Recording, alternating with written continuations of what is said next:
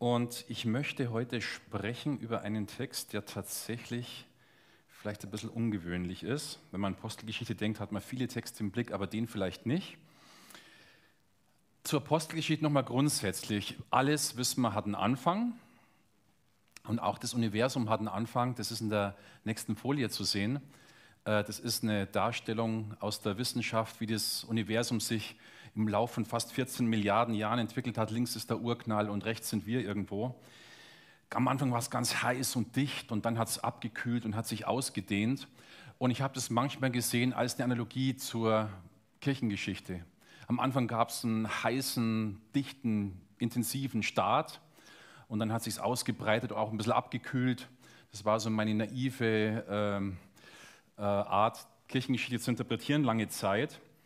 Aber ich denke, das ist sehr ähm, falsch letztlich, äh, denn auch in dieser langen Zeit dazwischen, die letzten fast 2000 Jahre, da ist wahnsinnig viel passiert. Und ähm, da kann man sehr viele Schätze finden. Ich komme später nochmal auf einen dieser Schätze ein bisschen besser zurück. Jetzt zum Text. Apostelgeschichte 15 ab Vers 36. Ich lese den einmal kurz vor. Nach einiger Zeit sagte Paulus zu Barnabas, Lass uns noch einmal alle Städte besuchen, in denen wir das Wort des Herrn verkündet haben. Wir wollen sehen, wie es den Brüdern und Schwestern dort geht. Barnabas wollte auch Johannes Markus dabei haben, aber Paulus lehnte es ab, ihn noch einmal mitzunehmen. Er hatte sie ja in Pamphylien im Stich gelassen und nicht weiter bei ihrer Arbeit unterstützt. Es kam zu einer heftigen Auseinandersetzung. Schließlich trennten sich Paulus und Barnabas. Barnabas nahm Markus mit und segelte nach Zypern. Paulus wählte sich Silas zum Begleiter. Die Brüder und Schwestern beteten, dass die Gnade des Herrn ihn begleite. Dann machte er sich auf den Weg. Er reiste durch Syrien und Kilikien und bestärkte die Gemeinden im Glauben. Was ist der Kontext? Das ist der Beginn dessen, was wir die zweite Missionsreise des Paulus nennen. Und äh, kurz zu den Personen, die da äh, prominent vorkommen. Paulus, denke ich, ist uns ein Begriff. Barnabas war der Leiter der Gemeinde in Antiochia. Das war damals eine der, der wichtigsten, größten Gemeinden in der Zeit. Er war der Leiter dieser Gemeinde.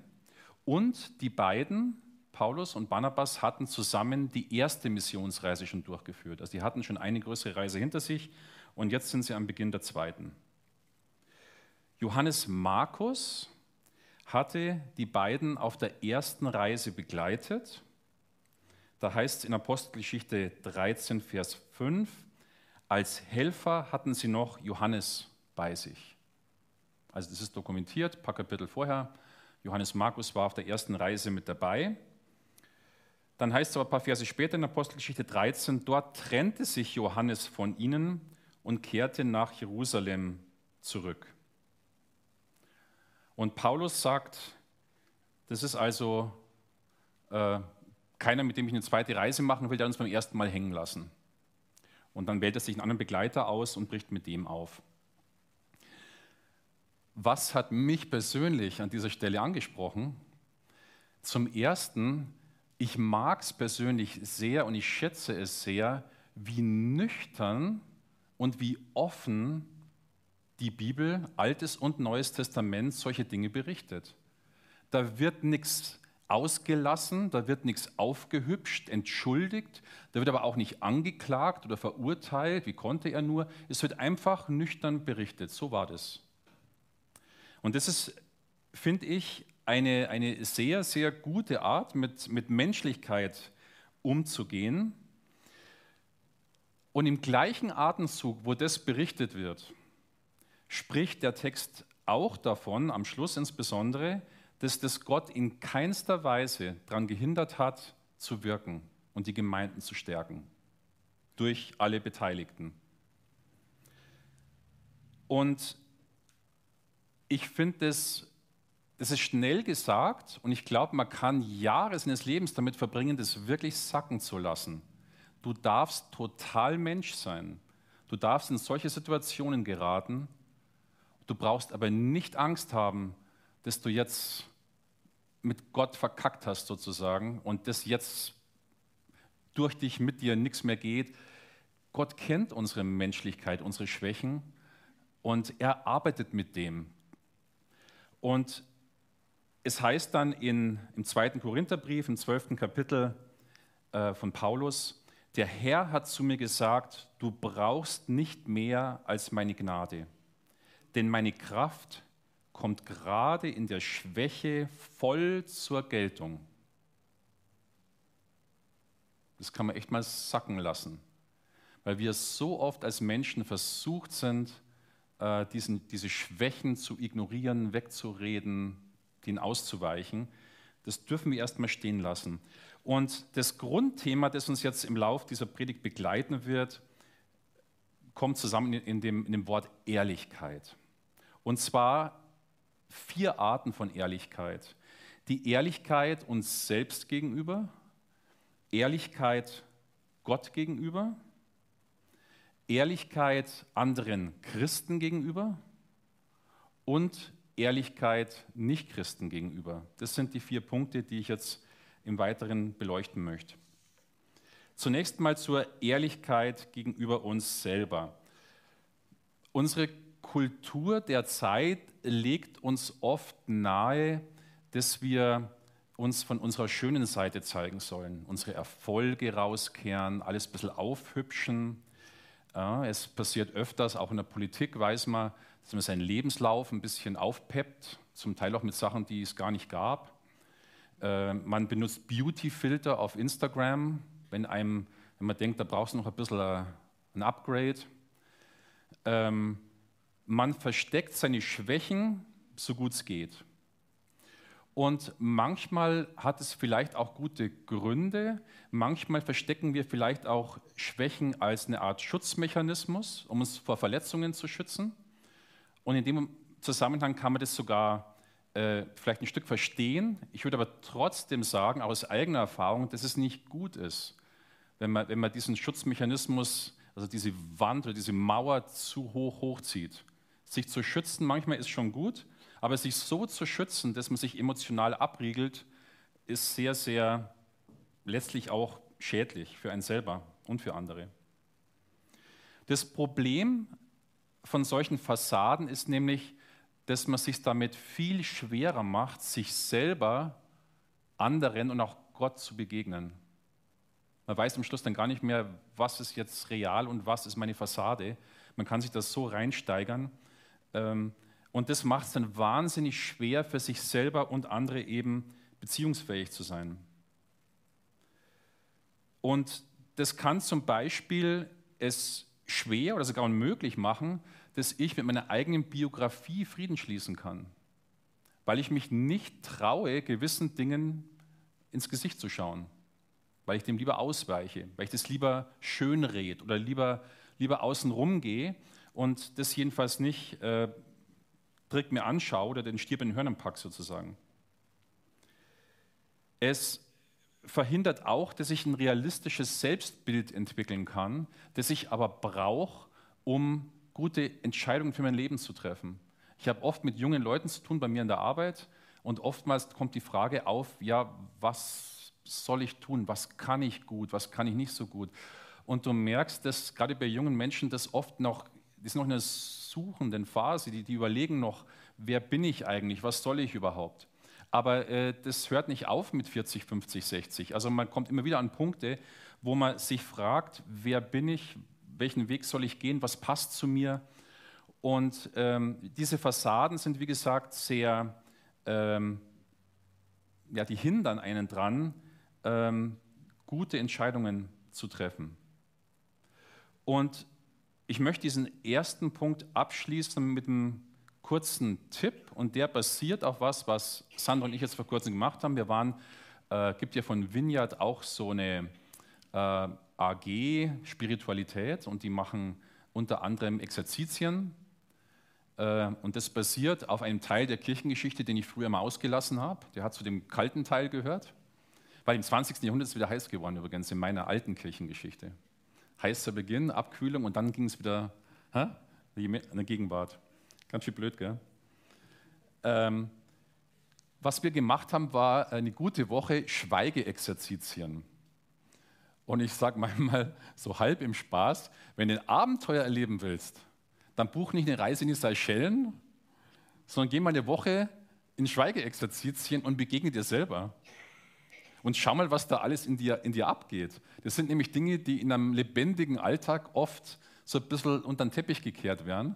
Und, und du merkst oft gar nicht, zum Beispiel, ich habe vor dieser Zeit gemerkt, irgendwas passt nicht, aber ich konnte es nicht benennen. Ich konnte nicht sagen, ja, was passt denn nicht? Was, was ist es denn? Ich weiß nicht, irgendwie so, so äh, wie bei Bully Herbert, ich bin mit der Gesamtsituation unzufrieden. Also ir irgendwas stimmt nicht, aber ich, kann's, ich kann nicht darauf hindeuten.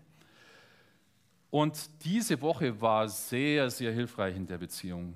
Aber du musst erstmal viele Dinge wegnehmen, viele Ablenkungen wegnehmen und, ähm, und die erlauben, in den Spiegel zu gucken. Und was auch noch geholfen hat, wir hatten einmal am Tag ein Gespräch mit einem Begleiter und der hat uns oder die äh, uns auch jeweils nochmal im Gespräch auf ein paar Dinge verwiesen, hat uns ein paar Sachen gespiegelt oder ein paar Ideen weitergegeben, was wir uns beschäftigen können und so weiter. Und allein schon das Sprechen von einer Person war auch schon wieder hilfreich. Und es war sozusagen einfach ein relativ ungeschminkter Blick in den Spiegel, der mir extrem gut getan hat und der mir geholfen hat, gewisse Bereiche in meinem Leben wieder neu zu sortieren. Und das kann ich jedem von euch sehr empfehlen. Ihr müsst nicht Schweigeexerzitien machen, es gibt auch andere Möglichkeiten, aber sich mal rauszunehmen, sich mal bewusst mit sich selber zu beschäftigen sozusagen. Also einfach alle Dinge, die sonst so von außen ansprechen, mal wegzulassen. Ehrlichkeit sich selber gegenüber ist, glaube ich, der Startpunkt für sehr, sehr viel gute Entwicklung in unserem Leben. Und ich glaube, der Bibeltext ermutigt uns dazu, ehrlich zu sein. Nicht nur der. Zweiter Punkt, Ehrlichkeit gegenüber Gott. Auch Gott gegenüber sind wir manchmal nicht so ganz ehrlich zumindest und da gibt es eine ganze Reihe von, von Gründen dafür. Ähm, es lohnt sich aber auf jeden Fall, die Bibel mal daraufhin sich anzuschauen, wie beschreibt sie den Menschen. Und ich greife mal zwei raus. Im Alten Testament den David. David wird als der große König, das Glaubensvorbild, also äh, ein absoluter Hero. Aber wenn man sich anschaut, was da alles in seinem Leben auch Schlimmes und Schwieriges passiert ist, Ehebruch, Auftragsmord, äh, das sind richtig, richtig krasse Dinge. Ist nicht, oh, gestern, das hätte ich vielleicht nicht sagen sollen. Das war, das war schon eine andere Nummer. Das wird auch beschrieben. Auch da ist die Bibel krass ehrlich. Das sagt die einfach. Das wird nicht irgendwie unter den Teppich gekehrt oder irgendwie argumentiert, warum das am Ende gar nicht so schlimm war, wie es erst klingt, sondern es wird gesagt, und es war schlimm. Ähm, und trotzdem ist es richtig, dass David ein Glaubensheld ist. Vielleicht gerade deswegen. Und viele äh, Psalmen kommen auch von David und für mich sind die Psalmen eine riesen Inspirationsquelle, gerade in diesem Bereich Ehrlichkeit gegenüber Gott. Weil da gibt es praktisch nichts, was es nicht gibt.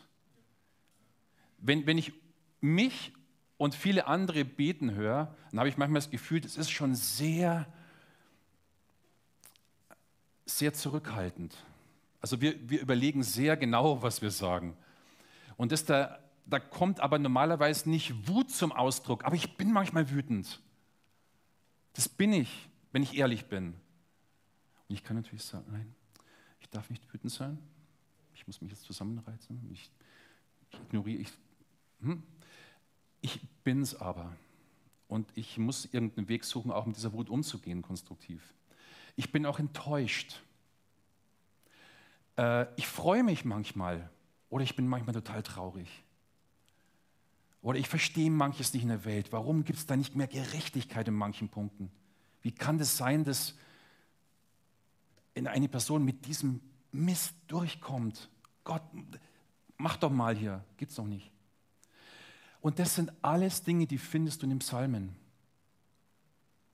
Und deswegen ist es für mich immer wieder, ich komme immer wieder zurück zu den Psalmen, weil ich merke, die inspirieren mich und die befreien mich, nach und nach zumindest, ein viel offeneres, ehrlicheres, direkteres Gebetsleben zu haben.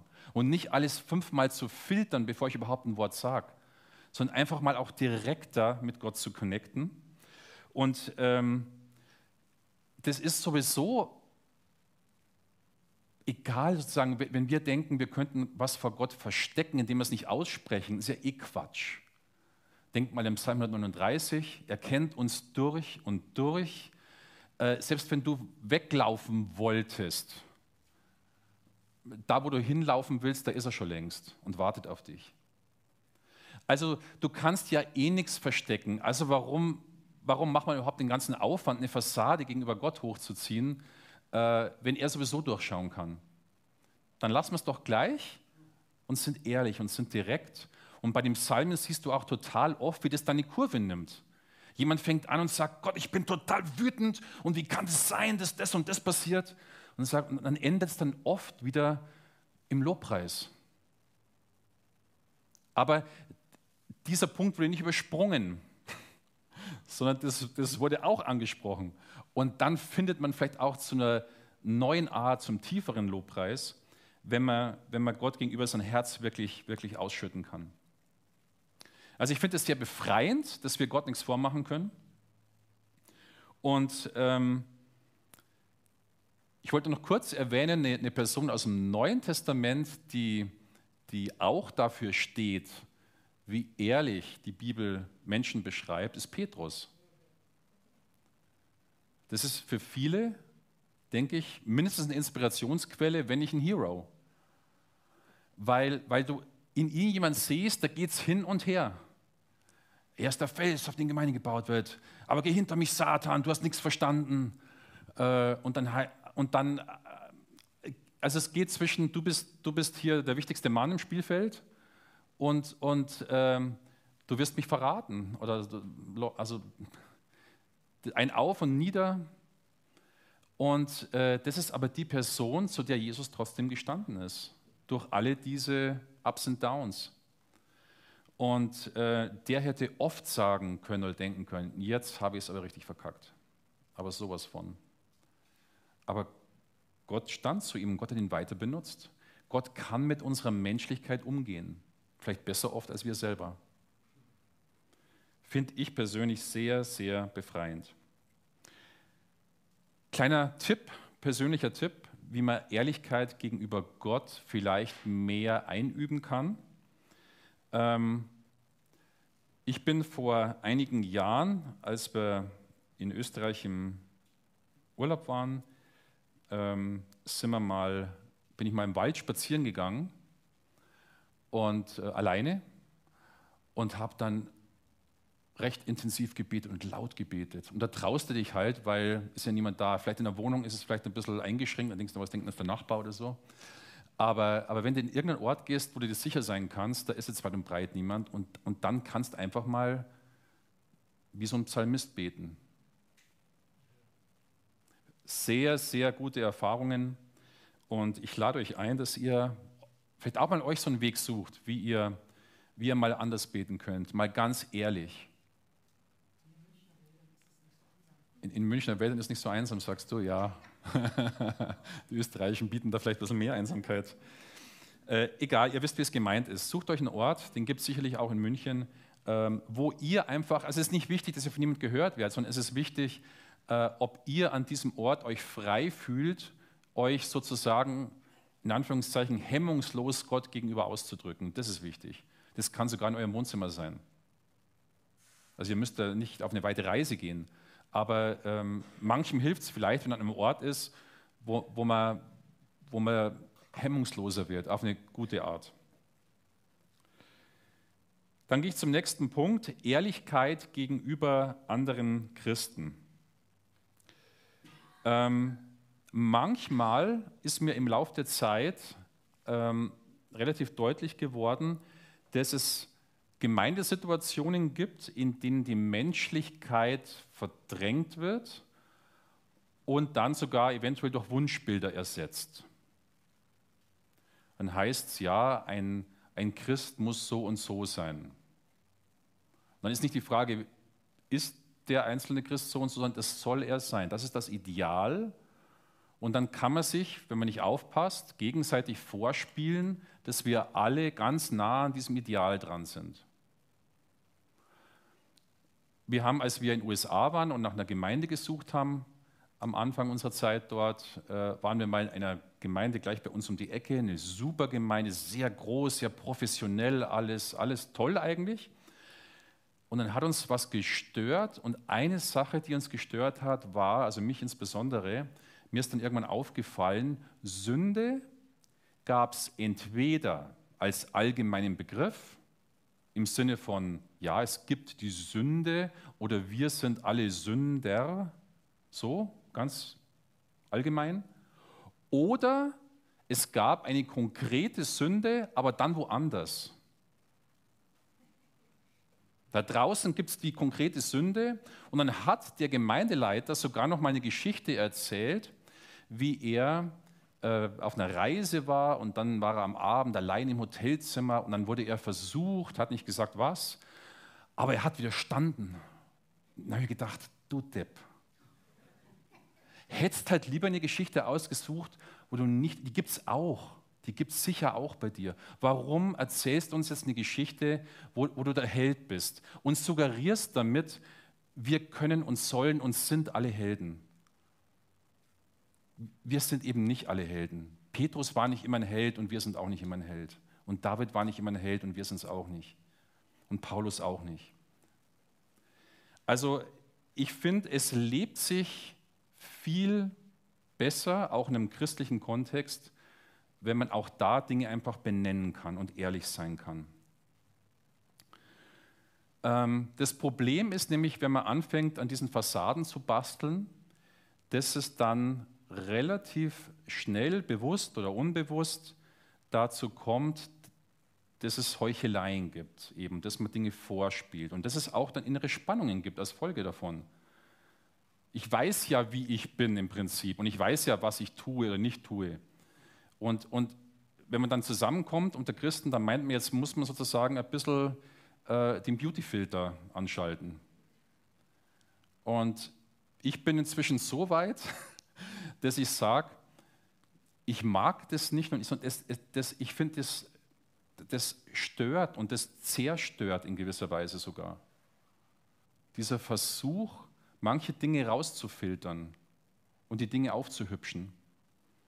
Ich glaube, also wenn ich jemand erlebe, im Gespräch, in der Predigt, wie auch immer, wo ich das Gefühl habe, der ist ehrlich zu mir, dann gehen meine Ohren auf. Und wenn ich das Gefühl habe, der, der, der, macht letztlich so eine Art Show und der will jetzt irgendwie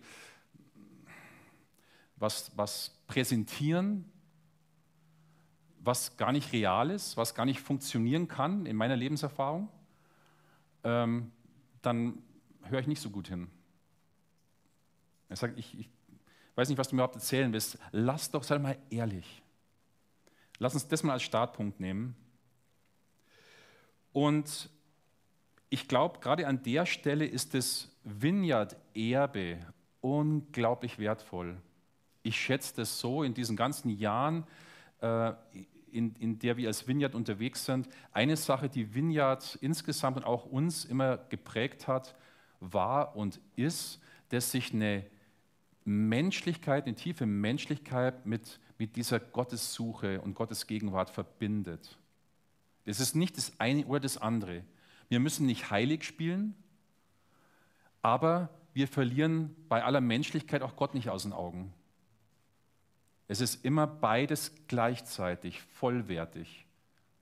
Und das hat Vineyard immer versucht, äh, nebeneinander hochzuhalten. Und äh, es gibt ja ein Buch, äh, The Radical Middle, als Beschreibung der Vineyard-Bewegung. Und das trifft auch hierzu. Das ist die radikale Mitte. Nicht links und nicht rechts vom Pferd fallen, sondern den Mittelweg gehen. Also nicht so menschlich sein, dass, dass Gott nur noch eine Nebenrolle spielt, oder so auf göttlich tun, dass sie das Menschliche ignorieren muss, das aber existiert, sondern den radikalen Mittelweg gehen. Dafür steht Vineyard und dafür steht auch unsere Gemeinde, denke ich.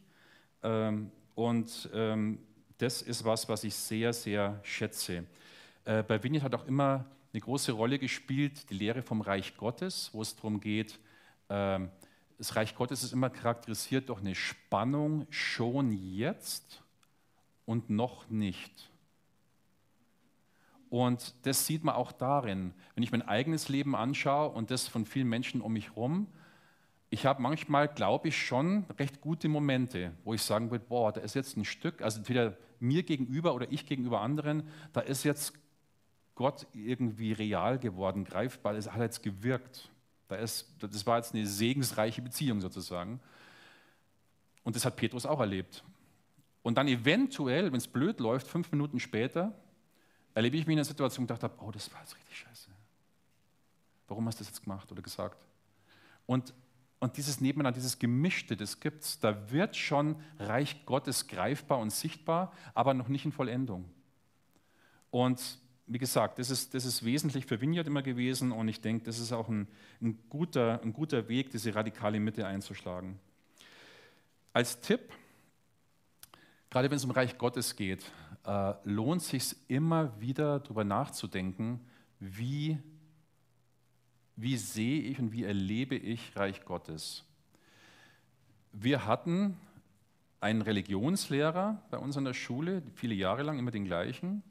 Äh, der uns manchmal ein bisschen getriezt hat, aber der hat auch echt Spuren, positive Spuren hinterlassen.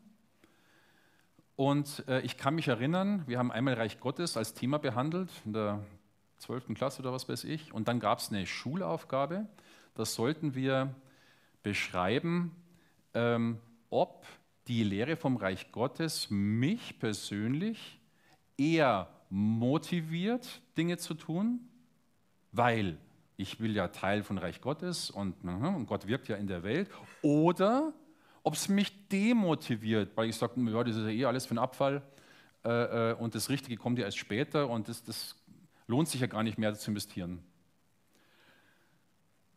Das war, finde ich, eine krasse Schulaufgabe. Also da, da, musste ich echt jetzt hinsetzen und musste überlegen, welche Position vertrittst du und warum. Ähm, da habe ich damals was auch über mich auch gelernt.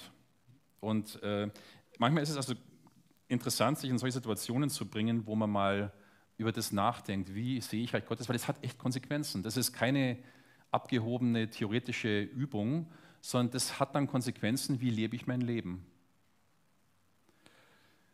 Und last but not least, Ehrlichkeit gegenüber Nichtchristen eine meiner absoluten Lieblingsbands, U2, hat ein Lied geschrieben, wo es heißt, I believe in the kingdom come, in das Reich Gottes. Then all the colors will bleed into one. But yes, I'm still running. I still haven't found what I'm looking for. Das kann man jetzt unterschiedlich sehen, diesen Text. Man kann sagen, ach schade, ein Christ muss doch gefunden haben, was es sucht. Er kann doch nicht sagen, äh, äh, er hat noch nicht gefunden, was es sucht. Aber ich glaube, der Bonner, von dem dieser Text ist, ähm, ich schätze ihn total, in, in, nicht nur musikalisch, auch als Mensch und auch als Christ. Äh, ich glaube, an, an was er da anknüpft unter anderem, ist sowas wie Philippa 3, Vers 12, wo es heißt, Paulus, ich möchte nicht behaupten, dass ich das alles schon erreicht habe oder bereits am Ziel bin, aber ich laufe auf das Ziel zu, um es zu ergreifen. Denn ich bin ja auch von Christus Jesus ergriffen. Da beschreibt sich Paulus als jemand, der läuft, der unterwegs ist auf ein Ziel zu. Er ist ergriffen von diesem Ziel, aber er ist noch nicht da. Und ich glaube, so kann man durchaus auch diesen U2-Song verstehen.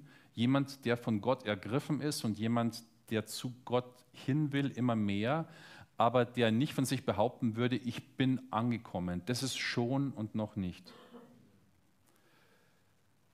Und auch das hat Konsequenzen wenn ich als Christ einem Nichtchristen begegne, dann ist eine Art, wie man diese Situation interpretieren kann, das sind zwei Leute auf dem Weg, auf der Reise, die treffen sich und unterhalten sich und tauschen ihre Reiseerfahrungen aus. Das ist eine Art, wie man das sehen kann. Das heißt, als Christ würde ich nie behaupten, ich habe es mit dem Löffel gefressen. Ich check's. Brauchst nur fragen oder, oder fragst du nicht fragen, ich sag's dir auch so. Ähm, das wäre, glaube ich, nicht wahrhaftig, das wäre nicht ehrlich. Ich weiß nicht alles, ich habe viele Fragen und ich habe auch Zweifel und, und äh, ich ändere auch Positionen, weil ich Dinge besser verstehe oder anders verstehe. Ähm, und der andere weiß vielleicht auch nicht nichts. Der hat vielleicht auch schon wichtige Erfahrungen gemacht, von denen ich sogar profitieren kann. Das heißt, ähm, ich denke, ein, ein, eine, eine Grundvoraussetzung äh, für, für mich jetzt jedenfalls, für so ein gutes Miteinander ist, dass man sich quasi auf Augenhöhe begegnet. Natürlich kann ich als Christ sagen, ich habe da echt einen Schatz und von dem möchte ich gerne erzählen. Das kann man machen. Also nicht falsch verstehen, man sollte es nicht ausklammern oder zurückhalten, aber die Frage ist, sozusagen, komme ich von oben runter wie so ein Lehrer, der, der dem dummen Schüler erklärt, wie es Leben läuft? Oder, oder komme ich als jemand, der sagt, du, ich bin auch noch am Lernen. Ich, ich habe es auch nicht umfassend gecheckt. Ich glaube, ein paar Dinge habe ich verstanden, aber wir sind gemeinsam unterwegs, wir treffen uns jetzt hier, lass uns austauschen. Und äh, als Tipp darauf aufbauend, ähm,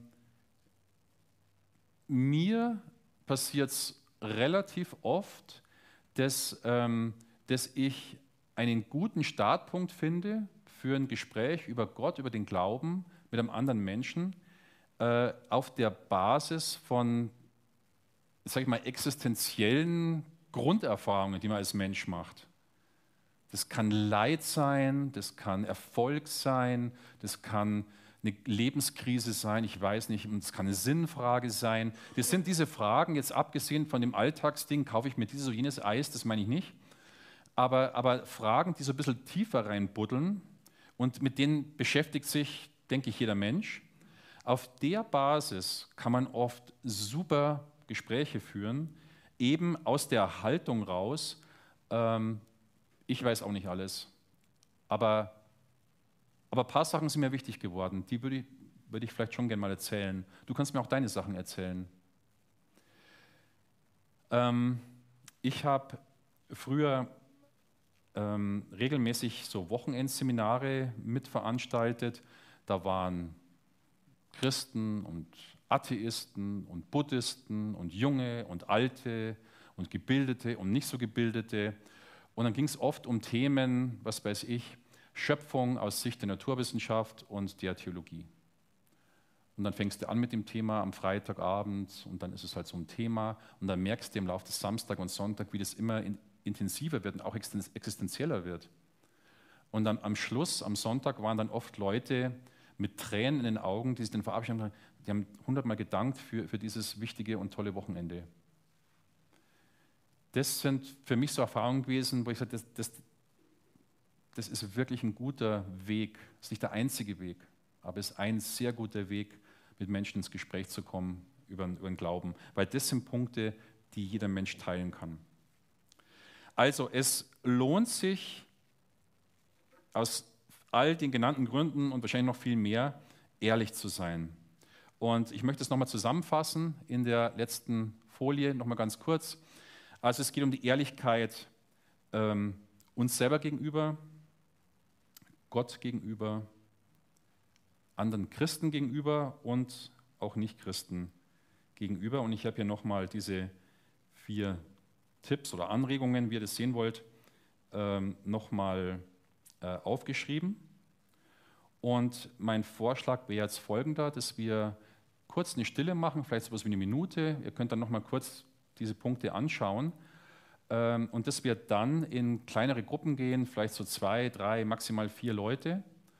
Und äh, dass wir uns dann kurz austauschen, äh, dass jeder sagt, wo hat vielleicht Gott besonders zu mir heute Morgen gesprochen? Welcher dieser Punkte betrifft vielleicht mich äh, momentan am meisten und dass ihr euch gegenseitig kurz segnet, dass Gott diesen Weg mit euch weitergeht. Also kurz eine Minute Pause und dann